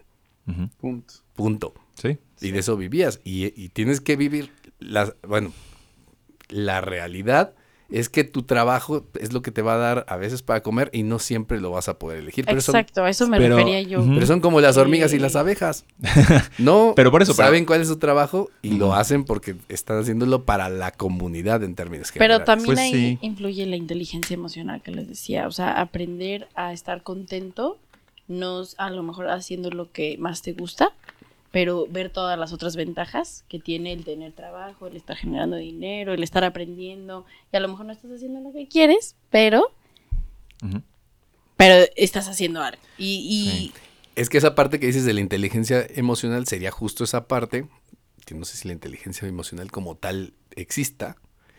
¿Qué? La inteligencia en generales, pero eso lo llevamos en otro tema. Chan, chan, chan. Pero, No. pero, o sea, esa inteligencia la tienes que usar en términos de precisamente saber que las situaciones pueden cambiar y adaptarte, ¿no? Es esa adaptación, o sea, tener esa inteligencia artificial es la que te permite no, adaptarte. pero porque también estar cuenta- contento y aprender a estar y adaptarte y a estar contento en los Sí. cambios Claro, y a lo mejor tu no trabajo, es- tu trabajo no es el que te va a hacer feliz. Exacto. Pero el hecho de que ganes dinero para sostener a tu familia y hacer cosas con Eso tu familia te va a hacer dar la feliz. felicidad. Y lo relacionas. Pues es que yo, yo, o sea, yo pienso que no porque es lo que hay, significa que es lo que está bien. ¿Me explico? Exacto. Pero a veces no hay otra. O sea, es como te decía en el Sí, caso de la pero pues revolución industrial. Pues, Pero eso fue hace claro. muchos Yo creo que años. todos somos libres. si quieres de tener la posibilidad no de libres. elegir, tienes que ser muy bueno en lo que haces. Y te va a 100%. exigir. O sea, si realmente quieres serte elegible para poderte poner en el lugar que tú quieres, tienes que hacerte altamente elegible para eso. ¿Estás de acuerdo? Y Claro. eso implica otra Sí, situación. eso implica también ya que, pues, este, como dice, esta disciplina de- del individuo. que le en pasaría también como al manera emprendedor. Constante. ¿no? Hay personas que realmente están dispuestas a dar el plus y las empresas se van a dar cuenta y son las porque tampoco hay muchos eh, puestos de directores, gerentes, este No. Ajá, claro. vicepresidentes o CEOs. Sí. ¿A quién vas a O te los puedes inventar, pero pues tampoco se trata de no, eso. vas a tener, si hay muchas empresas que se les inventan por cuando no, no les pueden subir el, el- el El sueldo. puesto Claro, o claro, el sueldo y empiezan a poner como 80 escalones entre uno y Sí. otro para tener a la gente. ahí, Supervisor ¿no? de supervisores. Pero a ver, a ver, rápidamente, nada más para tomar esto y, te- y regresarle un poco al tema. Ok. A ver, Cristina, Sí. Eh, ¿qué argumentos existen a favor de desarrollar empleados en la universidad? Uy, Mm, Está difícil. Pues es que argumentos. a favor. Híjole, yo, a ver, ahí- a ver, considero que sé que la pregunta no iba para mí, pero eh, sí tiene que haber, pues lo que hablábamos, de que dentro de las estructuras organizacionales, pues de alguna u otra manera tienes que desarrollar personas que empaten dentro de esas estructuras, ¿no? Porque independientemente dentro de un salón de 30 personas en la que haya uno que sea, eh, pues este espíritu emprendedor y que tenga la capacidad de liderazgo, de, mm, de, pues sí, sí, vamos a poner liderazgo y otras, no se me ocurren ahorita algunas, eh, pues de Otras. desempeñar o, o- o desarrollar un- un- una empresa. Creo que hay, hay o el común denominador de, de las personas, y esto tal vez no sea así, pero es lo que se, se me ocurre, pues también están más cómodas o se sienten más, pues sí, bien, Seguras. seguras, o sea, teniendo a, un, a, un, a una persona eh, al mando que las guíe a- para ejercer lo que les gusta, ¿no? Por ejemplo. No sé, sí. por ejemplo, creo que, creo que hay, hay, hay individuos que se sienten cómodos siguiendo órdenes, siguiendo reglas. ¿Por qué? Porque tal vez No, y digo, no, esto, vamos otra vez, no está mal. También personas que están afuera, que creo que ahorita hay un, eh, hay un bombardeo de tienes que emprender y si Es- no ese- emprendes ese es un tema, un- ¿no? Porque ahorita Sí. está de moda. Exacto, Es que yo 100%. creo que por eso ahorita no veo ninguna característica a favor. Porque pues, ¿De emprender o de... De, de em- querer ser empleado. De por qué No, ahorita porque no está de moda y es Ah. eso, ¿no? No, o sea, sí, Exacto, es un poco eso. sí, sí. y no le veo ninguna... O sea, se ha estado satanizando el tema Sí. de ser de empleado. ser empleado y no tiene nada de malo. Claro, de hecho, por ejemplo, el, el primer- el principal beneficio es que, pues yo diría que en, en cierta escala tienes más seguridad en ese, en ese momento, porque ejercer, bueno, ser, em- ser emprendedor, pues es una- un trabajo de 24 horas que te va a exigir muchísimo más que, que- que ser empleado y que te tienes que hacer, no, bueno, responsable de múltiples áreas y responsable de múltiples personas, por ejemplo. Claro, que, ahí también está el punto. O sea, por ejemplo, en, en- en ese sentido es, si tú, si tú eres, y, y- y digamos, es lo que se ha estado viendo, es que mucha gente ahorita no, se, no quiere, digamos, como estar en una empresa y pensar que esa empresa le va a permitir crecer en a lo largo del tiempo y de la vida, sino que están viendo como, entro en una y luego me cambio, y luego me cambio, y luego me cambio. Creo que hace poco habíamos visto que justo la tasa de retención de las empresas estaba entre, creo que cuatro años, Claro, dos era- era años. bajísima, De hecho ¿no? estaba así, ajá, creo que dos años. Que de hecho el problema que le pasaba antes, antes la gente de recursos humanos cuando te hacían una entrevista te decían, y Cristina, este, ¿dónde te ves en cinco años? Y Pues no aquí había no. forma. No, no, ni, Pues siquiera sí. es que dijeran eso. No, no tenían ese, ese Esa visión. Exacto. Cinco años era demasiado, Para pensar Para que lo pensaran. Y, y otras generaciones normalmente como que ya lo tenían un poco, por lo menos visto, ¿no? Y, qué, y qué, qué chistoso porque también, pues digo, a día de hoy, hace 20 años, bueno, más, bueno, como 40 años hemos doblado la, la tasa de mortalidad de, de la gente, ¿sabes? Antes la gente se moría a los 60 y ahorita, bueno, más bien a los 50 y aquí ya estamos rondando entre los 80 y hasta 100. Y no estamos viendo tan a tan a futuro. Tú- o, bueno, sí, porque además la gente va a durar más tiempo en el trabajo y todo esto. Exacto. Pero entonces ahí, bueno, igual ya nos estamos tal vez desviando un poquito a un tema cultural, ¿no? Pero... Sí, digo, pero fíjate Sí. que, o sea, sí tiene mucho que ver porque a final de cuentas, que era lo que pasaba sobre todo con los abuelos, los baby boomers, ¿no? Y, y luego un poco la generación X, aunque la generación X ya empezaba a repelar un poco de esta situación, que era, pues tenías y vivías y trabajabas para una empresa, pues básicamente X. toda tu vida, Ajá. te daba una cierta solvencia y te daba una tranquilidad, que era lo que normalmente se veía. Ahora el problema es que eso mucha gente lo ve negativo. Decir, no, ¿cómo voy a trabajar todo el tiempo para esto? ¿Y cómo voy a hacer todo el tiempo lo mismo? Y es que yo quiero viajar y bla, bla, bla, etcétera, etcétera. Obviamente la forma en que lo veían las otras generaciones era, pues sí, mí- yo trabajo aquí, aquí me pagan y con lo que me pagan yo puedo viajar, con lo que me pagan yo puedo tener una casa, con lo que me pagan yo puedo tener una familia. Y tal vez por eso mismo etcétera. surge esta necesidad de, de, pues tener una propia fuente de ingresos que te permita tener esta libertad, ¿no? Claro. De Entre comillas, porque sí. Sí, Sí. porque lo hablábamos hace rato y lo, lo comentábamos. comillas, ya, y lo hemos platicado. O sea, el tema es, sí, entre comillas, vas a ser tu propio jefe o tu propio esclavo, que lo hemos dicho muchas veces. Y Sí. también siento que ya las personas no están dispuestas a arriesgar y sacrificar su vida por un trabajo. Y antes a lo mejor sí. No, pues es que nos tenemos que mudar porque me van a cambiar. Y se mudan y dejan la familia y donde habían crecido y donde están porque mi trabajo me lo exige y vale la pena. Y ya siento que no. Las personas, y más ahorita, generación Z, a la que pertenezco, ya no tenemos esta idea de me voy a sacrificar por un trabajo Ajá. para nada voy a sacrificar ni mi tiempo, ni mi día, ni mis horas, ni mi tiempo libre y voy a y voy a estar feliz a lo mejor ganando menos que estando todo el día en una oficina ganando Claro. más. Pues Yo- yo creo que es un poner resu- la camiseta. sí. Pero yo creo que también justo es un resultado de la oferta laboral actual, ¿no? Sí, claro. también. O sea, como decíamos antes, pues había una fábrica en la ciudad y pues ni modo, ¿no? Es la que te tocó. Pero pues ahorita Ahorita puedes hacer home office Puedes y hacer- generar ajá. dinero desde O tu sea, Puedes cama. freelancer, puedes ser lo que y quieras pues no hacer. sé, tú te sal, tú No puede ser lo que quieras hacer. Ya estás vendiendo humo no, sí, pero tú te puedes salir de, de X carrera y puede que la oferta laboral que te, o sea, que conseguiste gracias a ese, eh, pues ese mérito académico, pues puede ser mucho más amplia. Inclusive también la globalización lo permite que puedes estar tú aquí en México y estás trabajando desde México de manera remota para una empresa en China o para una empresa americana. Sí, no tiene que europea. ser Insight. Entonces, creo que debido a, a esta gran... Que también se está eh, acabando eso, ¿eh? ¿Tú crees? Las ¿Por empresas grandes, las empresas grandes están regresando a la gente a las oficinas. O sea, fíjate lo que ha pasado en términos generales con Twitter, con Facebook, con Google. Quién sabe, al Han menos estado acá, en- regresando en- a la en- gente. En esta parte de contable, al menos en estos casos, yo tengo amigos que están en Deloitte, en Price, en EY. Muchos están remotos. Ay, a mí me están cobrando el comercial. Este cuate está así Sí, sacando 80, la ah, enciclopedia. de le, empresas. a ver, vele marcando aquí le, aquí llevo. No, aquí no cobramos nada. Nada. Nada más cuando Red Bull nos puede patrocinar. Sí, si quiere. Zoom nos puede patrocinar. Todos, todos, nos todos, puede todos. patrocinar. Con gusto tenemos todo. todo Ferreterías, de- de Mario. José, también.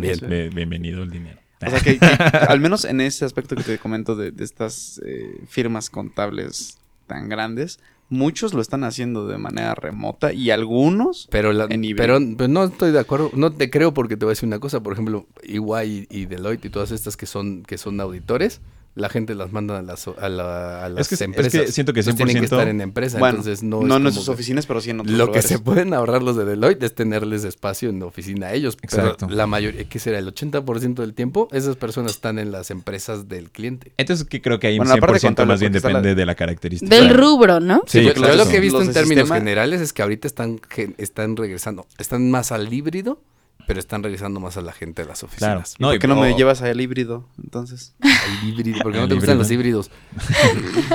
Pero, por ejemplo, es que 100% ya ahí depende de pues el cargo que ejerzas, ¿no? Porque, pues, por ejemplo, Sí, depende también en un vendedor en cierto giro, Los pues vendedores seguramente siempre va han a estar- sido home office, ¿no? Por ejemplo. Ajá, por ejemplo. Pero, pues, obviamente si estás en el área de producción, pues requiere tu tiempo 100% ahí. Sin... Ahora, yéndonos un poquito de nuevo al- a, la parte del emprendimiento, no...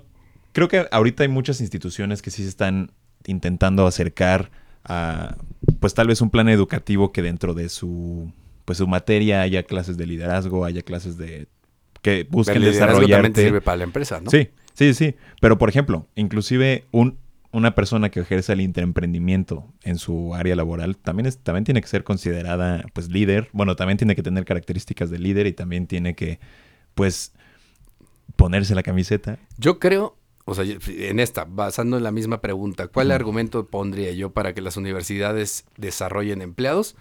Pues creo que serían basados en, en lo que pasa a final de cuentas, que es Sí. el hecho de que el 80%, casi el 80% de los profesionistas que salen de las universidades, pues está- son este, ocupados por las empresas, son subordinados o remunerados. Es decir, Claro. tendrías que preparar a lo que la mayoría se va a enfrentar. Si la mayoría, si el 80% de las personas que salen de tu universidad se van a emplear, entonces tienes que pensar precisamente en eso, ¿no? O sea, tendrías que, ese sería tu perfil inicial. No, y también empezar a trabajar en esta ideología tan negativa de ser un empleado. O sea, Claro. que seas feliz entrando a una empresa a trabajar y te guste. Y digo, también creo que pues va de la mano con el concepto de ser un empleado en La- México. Pero fíjate que ahorita es interesante porque Que es muy las en otros empresas, países. las em- justo por ese tema, yo creo que se han dado cuenta, las empresas ahorita están, están metiendo mucho esfuerzo en darle, por ejemplo, la bienvenida a las personas a las empresas. Sí. en que se sientan en que se sientan Parte a de un gusto, en que se equipo parte- y tienes ajá, equipo. que le llaman ahora el onboarding y entonces llegas y te dan tu playera y te dan tu es taza que- y te hacen sentir Pero es que, por ejemplo, tú, tú, por ejemplo, Él no lo hace. entras a una empresa. No, digo, por ejemplo, tú no lo haces. No, no, no. te dejemos tu pastel el día de tu cumpleaños Pero, por ¿qué te ejemplo? Yo sé. Cristina yo también, no tiene nada de lo que... Yo, no yo tal vez, taza. tal vez un le poquito playera desde- pero le quedó grande Tal vez un poquito desde mi desconocimiento, eh, porque no he tenido la oportunidad de pues, brincar de una empresa a otra, pero también he escuchado mucha queja de pues los nuevos profesionistas o las personas dentro, pues sí, que, que acaban de salir de la universidad y están en, en su búsqueda de una oportunidad allá afuera, pues es que también hay muchas ofertas laborales que están pésimas, sin prestaciones laborales de ley, sin contrato. Oye, piden que cinco sí que- años de experiencia, cabrón. Voy saliendo de la universidad. no, pero por ejemplo, sí No, que bonito. que sí que bonito que me diste mi playera, pero ¿dónde está mi seguro, carnal? ¿Sabes? O sea, Sí. también yo creo que no es lo mismo que te paguen las horas extras con pizza a que realmente haya una- unas condiciones formales Pero que te que es hagan algo sentir muy más cultural. cómodo. Sí, Pe- claro. pero sabes Es algo muy tercermundista. Sí, pero también está ligado al tema precisamente de que las personas ahora, porque antes que era lo que pasaba cuando tú ves una persona y te decían, ok, vas a, vas a venir aquí y, o sea, y cu- ¿en dónde te ves en cinco años? Aquí tomando el puesto de tal. Va. Con tu trabajo. Ah, No, a lo que voy, a lo que voy es, Y, el, y es que sí tiene que ver, o sea, a final de cuentas, tú cuando tienes una persona y todo ese tipo de beneficios que le das, o sea, el problema es que si tú vas a tener una persona, te va a costar capacitarla. Sí, O sea, el capacitar a la persona, pero si se te va en dos años, tienes que capacitar a otra, es costo. claro. ¿Qué es Claro, lo que claro. hace la empresa? Si yo voy a tener que estar capacitando y mis costos de capacitación son esos, entonces prefiero gastar en un sistema o gastar en otras cosas que me permitan a- a- automatizar más eso, porque voy a estar cambiando en personas y en vez de invertir al capital humano, le invierto otra cosa. Pero es que, por ejemplo, ahí es, pues... Es un poco un círculo vicioso. Es un círculo, Sí. porque dices, ah, llego, no hay una capacitación, no hay una ver. oferta formal y pues me salgo. Pero Pero los ¿cuál cuates es? dicen, ah, pues este Y es cuate ya que- se salió, pues todavía recorto más la oferta para que ya mejor nada más sea entrada por salida. Pero, pero eso lo hizo un poco el mercado, o sea, es a lo que Sí. voy. Si no te vas a quedar conmigo y realmente veo poco compromiso, y porque la gente lo está viendo así, entonces las empresas también se cubrieron. Es decir, yo no puedo estar tirando el dinero a la basura. Pero tú no crees que esa es una, pues sí, una acción reactiva en vez de decir, oye, pues la gente se me está yendo. Pero por eso te digo ¿Por qué que se me ahorita, está yendo? pero ahorita las Exacto, empresas y voy a invertirles más ¿Tú crees, en tú ellos. crees Pero que, es lo que estoy en vez diciendo de ahorita. bajarle, me le subo? Pero es ¿no? que, por ejemplo, Ahí te va. Los empleados hermana- vamos a hablar. mi hermana trabaja en Estados Unidos, Ok. en Nueva York. Ay, Ah. GPI. es GPI, un- GPS. es- no, no, y aparte trabaja en un lugar de Nueva York con un nivel socioeconómico altísimo, de los más altos Super de, GPI. Bueno, Super de Estados GPI. Unidos. Pero no hay florerías. en ese- en ese espacio. Y lo que pasa es que, por ejemplo, ella que va a entrar a trabajar a un lugar, todo lo que le ofrecen es inimaginable el puesto y las vacaciones y el lugar de trabajo y las prestaciones y el seguro, porque es un nivel socioeconómico común entre las personas tan alto que todas pueden emprender o ni siquiera necesitan trabajar. Porque no lo necesitan, porque tienen papás con empresas millonarias o tienen el dinero para poner el negocio que se les se ocurra. les ocurra, Entonces lo que yo voy a hacer es crear un ambiente de trabajo donde tú tienes todas las herramientas, porque ya estudiaste una carrera con que me puede servir, pero te voy a hacer sentir valioso y te voy a dar una plusvalía en muchos aspectos para que te quedes. Que, que era Que lo eso que, no lo que pasa estábamos aquí. diciendo, pero era lo que les era lo que está diciendo ahorita, que creo que ahorita lo que están haciendo justo las empresas es tratar de hacer esos procesos en donde primero filtras mucho mejor con personas que realmente tengan una visión a más futuro Y aparte creo que están más preparadas. y les haces todo este Sí. tema del onboarding en donde les dices, a ver, es todo un tema. Tú, tú vas a entrar aquí, Y pero el mi idea es que aquí tú compromiso, estés todo sí, el tiempo y claro. el compromiso sea más tiempo. Creo que eso en algunas cosas está cambiando porque sí lo he visto mucho más ahora Qué bueno. de todo ese tipo de esa parte, pero también implica que las personas que están que están que se están llegando a las empresas también vean un compromiso en el largo plazo, 100%. ¿no? O sea, están tratando de filtrar a personas que sí se visualizan ahí mucho tiempo y visualizan. Pero es que, ¿qué les vas a ofrecer para que se puedan quedar ahí mucho tiempo? Sí. Pero es que también tienes Sí. que filtrar No, a los que ya llevan mucho tiempo y nomás te están haciendo un cáncer en tu no. Ah, Pero- bueno, ahí pero ahí estás hablando de los tipos Sí, de ese, empleados. ese ¿no? ya es otro tipo de cosa. Pero, pero siento que eso sí lo están ahorita. Claro. Creo que se está tomando. O sea, Sí, porque y lo está- he visto cada vez más sí, común y- mucha gente en LinkedIn te pone, el, ay, mire, llegan y le ponen ahí todo lo que le pusieron en el lugar. El etcétera, branding. etcétera, ¿no? Pero es un branding interno. De hecho, es un tema Sí. de mercadotecnia. Es básicamente endomarketing, precisamente para lograr esa parte y venderte la Sí. camiseta y Sí, que pues, te la pongas. Porque al final ser empleado también es una oferta. y es Y, y- tienes Sí. que... y ellos están, están tomando en cuenta, ¿sabes qué? A ver, le voy a invertir esto para que se casen con nosotros. Pero también Entonces- está chido. Y el engagement, Sí, claro. ¿no? O sea, Ese es entonces ahí, ahí tiene que haber un Chido, compromiso por parte de la Es empresa mutua. donde haya tanto un Ahí filtro. viene de los dos sí, lados. tanto un filtro bueno que te permita, justo, pues que todas estas personas que también no está mal, que, qui- que quieran estar saltando, tal vez con un puesto pues de menor responsabilidad que le permita estar haciendo eso, porque pues así quiere y es su vida y pues muy chido por ti, pero también tiene, tiene que estar pues estas otras oportunidades para personas con el compromiso real de decir, sabes que yo sí me veo en esta empresa y quiero crecer y desarrollarme aquí. También la empresa tiene que tener, pues, uno, la, la oportunidad de que, bueno, más bien, la... eh, porque mu- hay muchas empresas que no te permiten subir, ¿no? Que ya el, el, el modo o la jerarquía no, no, no ves Ya no se mueve. Sí, No, exacto, no ya está estática o para solo- tú subir tiene que morirse ese cuate. Sí, o- tal cual. Exacto. No, porque ya, incluso uno diría, no, ya que se jubile, pero ya ni eso. Sí, ya 100%. espera- espera que se Y obviamente, pues planeta. tener un- una oferta para esta persona, pues al nivel de, de lo que le estás exigiendo, Claro. ¿no? Si buscas que esta persona tenga un compromiso contigo a largo plazo, pues ten un compromiso con ella de, Sí. pues en a ese Sí, mismo tiene- carácter. Como ¿no? dice Juan Manuel, tiene que ser una cosa muy bilateral de que Exacto, exacto. ambas partes estén de acuerdo con Sí. el objetivo que traen las dos Y llegar al resultado junto con un compromiso. Y A sin ver. embargo, también, bueno, perdón, eh, para- pequeño Dale, paréntesis, pero No, sí no. creo que, que dentro de, pues a nivel universitario también tiene que haber una formación, pues sí, tal vez un poquito, pues psicológica de que, carnal, o sea, ¿qué quieres? ¿Sabes? O sea, Sí, para empezar. si tú dices, ah, quiero viajar y quiero un coche, quiero un departamento, ah, pues sí, bueno, el, el viaje cuesta, el departamento cuesta, bla, bla, bla, bla, bla. Y para ser una persona o un, una buena oferta, pues necesitas tener compromiso, necesitas Tienes continuar desarrollando tus habilidades y, y la persona tiene que estar perfectamente consciente de, pues, hacia dónde le está tirando según lo que quiere, ¿no? Entonces sí, sí creo que tanto hay una falta de compromiso derivado de un desconocimiento, pues en esta temprana edad, porque pues sí todos quieren, están en Instagram y ven la... se siente como bebé. Es que Como bebé. Es que ve, el tamaño de Héctor para, para, lo- para el tamaño Como un bebé. Para el No, tamaño pero- que tienes joven, Héctor Pero por ejemplo, pero yo. por ejemplo, tú, tú sí viene también de un, tú estás en Instagram y toda esta presión social de que ves a toda la gente ya Apaga cumpliendo sus sueños. Sí, no. Están Pero, pero ves cumplido tus sueños y tú dices, ah, yo también lo quiero, pero pues tengo 22 Recuerda y no que la tengo experiencia de laboral". lo que ves Exacto, ahí es esta mentira. presión de la Sí, edad sí, y de cuánto estoy haciendo. Sí, pero Es ¿quién que ni? Siquiera es mentira. Pero ya hablaré. No, sí, muchos son mentiras. Pero eso, ese es Sí, un sí, buen sí. tema para la próxima semana. Pero ok. Lo voy a acordar Continúa. ahorita porque a lo mejor nos vamos a meter en eso. Pero, Sí. o sea, sí es eso, pero, Pero sí. creo que eso lo podemos platicar. Voy nada más. ¿Cuáles serían los argumentos a favor de desarrollar emprendedores en la universidad? Como principal objetivo.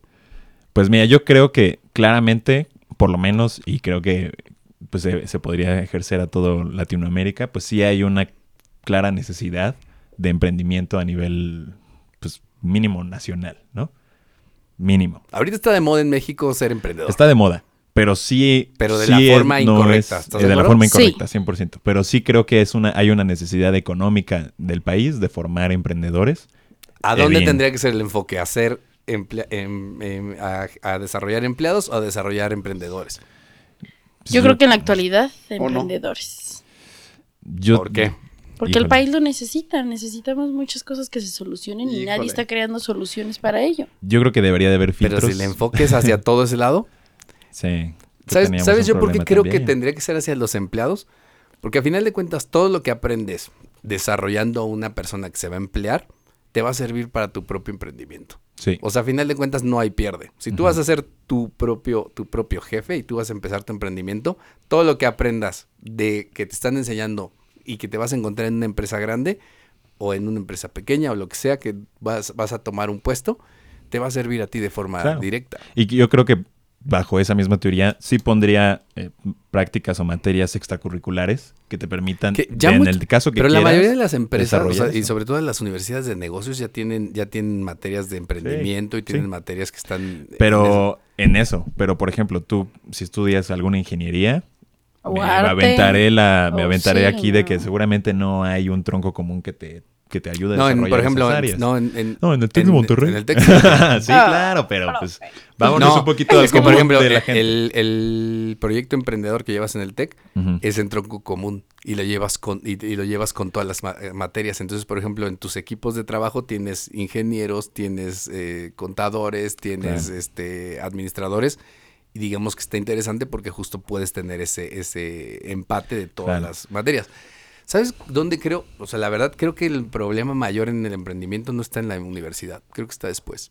Después. Sí, eh, porque tienes, pues tú puedes, o sea, creo que muchas eh, eh, universidades sí tienen algunos programas para ayudar a la gente que tiene un emprendimiento y darle seguimiento. Sí. Como hablaban hace rato de semilleros y, y algunos, ahora que hacen también algunos casos como tipo Shark Tank en las mismas universidades y eso, creo que lo han estado promoviendo.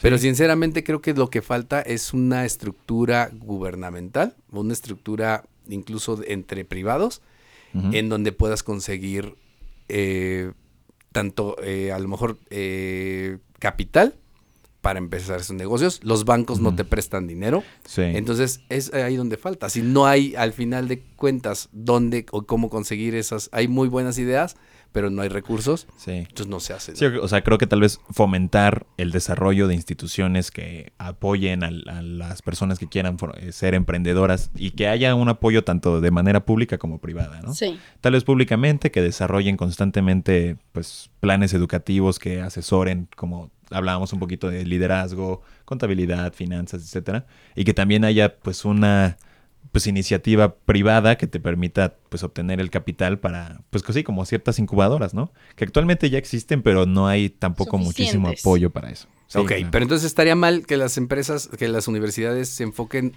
más en el hecho de desarrollar empleados.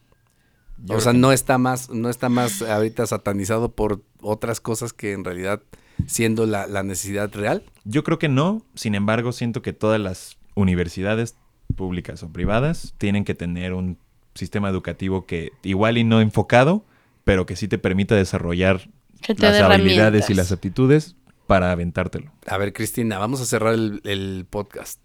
Sí. Cerrando el podcast. ¿Qué crees que tendría que pasar entonces con las universidades? ¿Cuál sería tu reflexión? Que te den las herramientas para hacer las dos. Y para hacer las dos se requiere de tener una buena actitud si vas a ser un empleado y toda la estructura que va a llevar y estar conforme. Y las herramientas que también necesitas como administración y carácter si vas a ser un emprendedor. Porque era lo que yo le decía, la inteligencia emocional influye muchísimo y siento que no lo toman en cuenta. Claro. Yo tengo muchísimos amigos que tienen ideas buenísimas y no tienen carácter para hacerlas. Les da muchísimo miedo fallar o ya fallaron. ¿Perdón? Róbales todas sus a hacer ideas. yo todo. Pues yo sí puedo. O a lo mejor hicieron una idea hace tres años y falló y ya no quieren volver a hacerla.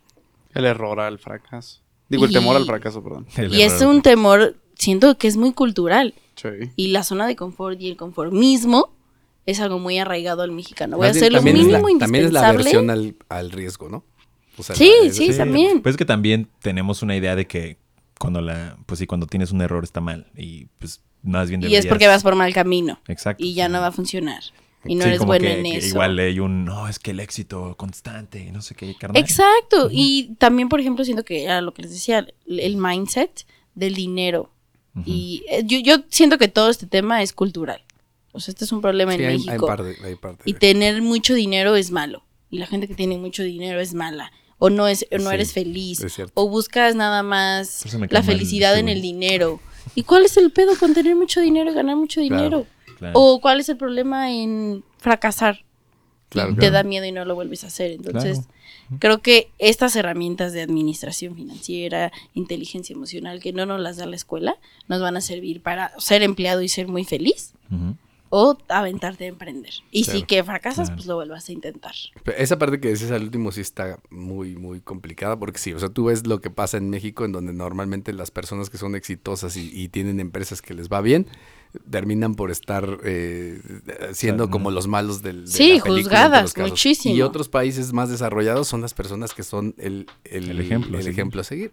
Y es una cuestión que también creo que además ayuda a final de cuentas a lograr las metas. Porque si tu, Sí. tu Claro. meta es llegar a ser como esas personas y no estar criticándolas, entonces creo que te Lo puede que te choca, más. te checa. ¿Sí? Ay, Ay, Dios. Ay, no, no, pero sí. Héctor Torres 2023. Pero sí, claro, 100%. ¿Listo? Sí. Va, Héctor. perfecto. Eh, creo que empato mucho, mucho con, con tu conclusión. Eh, sí creo que debe, debe, debe de haber un... eh, pues sí, o sea, creo yo también que políticamente el, pues el gobierno no, no invierte en, en educación porque pues termina su sección en seis años y la- cuando inviertes en educación lo ves dentro de 20, 30. Y pues le va a tocar Sí. ponerse la medallita al quien esté en, en el sexenio en turno, ¿no? Entonces creo que eh, podría ser interesante tal vez eh, dentro de todas las relaciones comerciales, bueno, más bien internacionales que tiene el país, pues también no solamente en cuanto a que si traes buques o que si traes una empresa, sino también que compartas tu sistema educativo acá. Imagínate, por ejemplo, tener una relación con Singapur y que podamos tal vez de alguna u otra manera comparar o empatar nuestro sistema educativo con el de ellos. No creo que No, pase. no creo, creo que, que pase, pase. pero imagínate, o sea, creo que mm, tampoco es algo imposible, ¿me explico? Además, Singapur es súper curioso porque es una monarquía, ¿no? Que, bueno, no sé, pero sí, Sí. sé que está medio... O sea, según yo, es- llevan mucho tiempo la misma persona y es, no, es curioso porque normalmente en esos casos son los que no, no les gusta eh, meterle a, la educación porque justo es una cuestión como que si educas más a la gente normalmente se te sale más del guacal Exacto. y curiosamente lo han hecho al revés. Sí, o sea, creo que, Y sí. que Singapur es un claro buen ejemplo a seguir, pero bueno, esta, esta intercambio de conocimiento creo que se puede aplicar en muchos otros países que también están en un pues, nivel muy alto de educación, ¿no? Entonces, creo yo que, que tanto puede haber eso y sí tiene que haber, eh, pues, esta iniciativa de ambas partes, públicas y privadas, para fomentar, el, fomentar y apoyar el emprendimiento y pues justo, o sea, creo que también este acompaña, acompañamiento terapéutico dentro de pues tanto empresas como instituciones puede darle una visión muchísimo más clara a estas personas de saber a qué se quieren desarrollar, tener esta pues esta paz de que justo emprender pues sí está chido, pero también es una pues es una pues es una friega y que también ser empleado Que pues se no entienda está bien de qué se trata. Exacto, y que también ser empleado pues tiene sus ventajas y carnal, pues eh, seguramente, no, bueno, no sé, voy a decir un número, el 70% de la gente económicamente activa es empleada. No tienes de qué avergonzarte y no tienes de qué... No, hablamos que el enojarte. 80% de los, El de, 80. la- de las Sí, personas no, que, de los profesionistas están está. en una empresa. Entonces, por ejemplo, ahí pues, o sea, relájate, porque al final, pues las personas... Y no el nada de emprendedor... malo. Sí, claro, y el emprendedor, pues no va a ser nadie sin el equipo de trabajo que está detrás. O sea, Exacto. si viste la conferencia de Investors Day de Tesla, pues E- Elon Musk estaba ahí, pero pues también estaban otros 400 ingenieros hablando y dando su punto. Entonces, las, em- las empresas grandes están constituidas sí por sus, pues las personas eh, que están en cargos altos, pero también por todas las que están abajo, ¿no? Por eso ahora puede estar en Twitter y no tiene que estar en Tesla porque ya lo echó a andar. Y tiene gente capaz para Capaz. que lleve el, el Exacto. caso. Entonces, yo, pues, de esa sería mi opinión y, y creo que, pues, este acompañamiento ayudaría también a formar personas que, Sin miedo. em- ah, sin miedo y con esta capacidad y disciplina de, eh, pues, mantenerse constantemente actualizadas. El miedo, el miedo Sí. siempre existe. Tiene que, tiene, Sí, es, tiene que- es parte de Pero la no puede ser una limitante. No Ah, puedes claro. llegar más bien al miedo cuando llegas ya al extremo en donde te paralices. No, pero claro, Sí. tú puedes tener el miedo si eres consciente de tus emociones para utilizarlo como una herramienta de esto no es lo que quiero, me voy a poner a hacer esto. Sí. Ah, esto no es lo que quiero, mejor no hago nada, ¿no? Exacto. Entonces sí, sí creo que, pues ahorita ya que, eh, digo, existe muchísimas, muchísima materia en, en- en terapia, etcétera, sí creo que debe ser- de formar parte ya de pues, la canasta básica de- del hombre para poder, pues sí, desarrollar personas más capaces y con más aptitudes que independientemente del cargo que desarrollen o el Se liderazgo que, que ejercen, lo, lo adapten y lo hagan de la Sí. mejor manera, ¿no? Sí. Y pues que desarrollar profesionistas competi- competentes a nivel global. ¿no? Ok, perfecto. Ekatzin, Investiguen.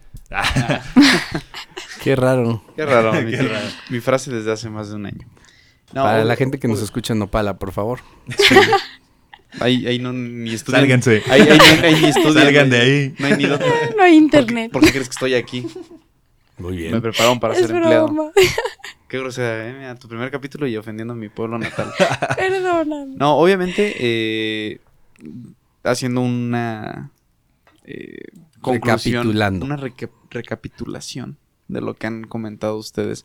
Obviamente, y a mí me gustaba mucho lo que comentaba Héctor cuando, cuando llegó, que hay que tratar de tener eh, un, un balance o llevar cosas a la par, ¿no? Te- que, te- que, como dice Cristina, que te den las herramientas para ser un empleado o también ser emprendedor. Y obviamente también uno eh, siendo estudiante tienes que darte cuenta de que todo te va a servir y que va, va a ser cosa de ti, de manera interna, quien va a decir, ah, esto lo puedo usar eh, siendo empleado, esto lo puedo usar siendo emprendedor y puedo llevarlo de una manera conjunta, aprovechando que ya tienes las herramientas y que sí, que quizás en la escuela no nos van a enseñar meramente a ser un emprendedor exitoso, pero te van a dar una base que a partir de ahí tú la puedes explotar y eh, puedes trascender. Sí. Muy bien. Amén. Aplausos. Amén. Bueno, perfecto. Pues di- digo, definitivamente creo que, el tema es interesante. Creo que sí es una cuestión en donde mucho, muchos he estado criticando últimamente las universidades en este sentido, pero creo que hay que aterrizarlo bien para entender realmente cuáles son las necesidades y cuál es la- el futuro y lo que se necesita. Y se necesita gente capaz para traer, por ejemplo, inversiones como la que ahora estamos esperando de Tesla, que si la gente está viniendo a invertir, una marca como Tesla está viniendo a México, es porque las universidades y la, la- el proceso educativo en México está generando personas capaces de tomar esos puestos que en otros lugares lo está haciendo. Entonces creo que a final de cuentas sí es verlo de esa, de esa forma.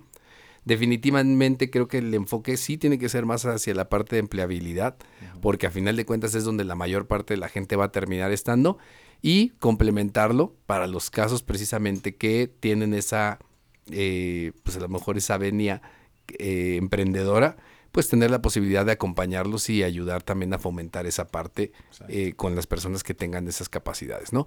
Y que a lo mejor pueden ser ahí en ese momento o a lo mejor tiempo después, pero creo que sí es importante ver o buscar ese equilibrio en ambas situaciones y dejar también pues de, de estar como como satanizando esa parte de, de que ser empleado es ser malo o, de- o depender de alguien Sí. es malo, porque pues, al final de cuentas la realidad es que la mayoría nos podemos estar eh, enrolando en una empresa y vamos Sí. a trabajar para una empresa y no tendría que tener nada de malo Claro. y verlo de esa, de esa forma, ¿no? Y si, voy, si yo nada más por pensar que eso es malo me, me frustro toda mi, mi existencia, pues ya estoy mal, ¿no? Exacto. Entonces, pues bueno, interesante el tema. Eh, gracias Cristina por el Gracias, tema. A ver cuál, Un placer, un placer. cuál nos encuentras nuevo por ahí. Y bueno, con esto terminamos. Les agradecemos mucho que nos hayan acompañado. Esto fue Thinking Business, ideas para negocios inteligentes. Hasta luego. Bye, bye. Gracias. Esto fue Thinking Business. Ideas que brindan soluciones que nos ayudan a crecer en nuestros propios negocios. Thinking Business. Una producción de Target Creativo junto con Ardillas Dignas.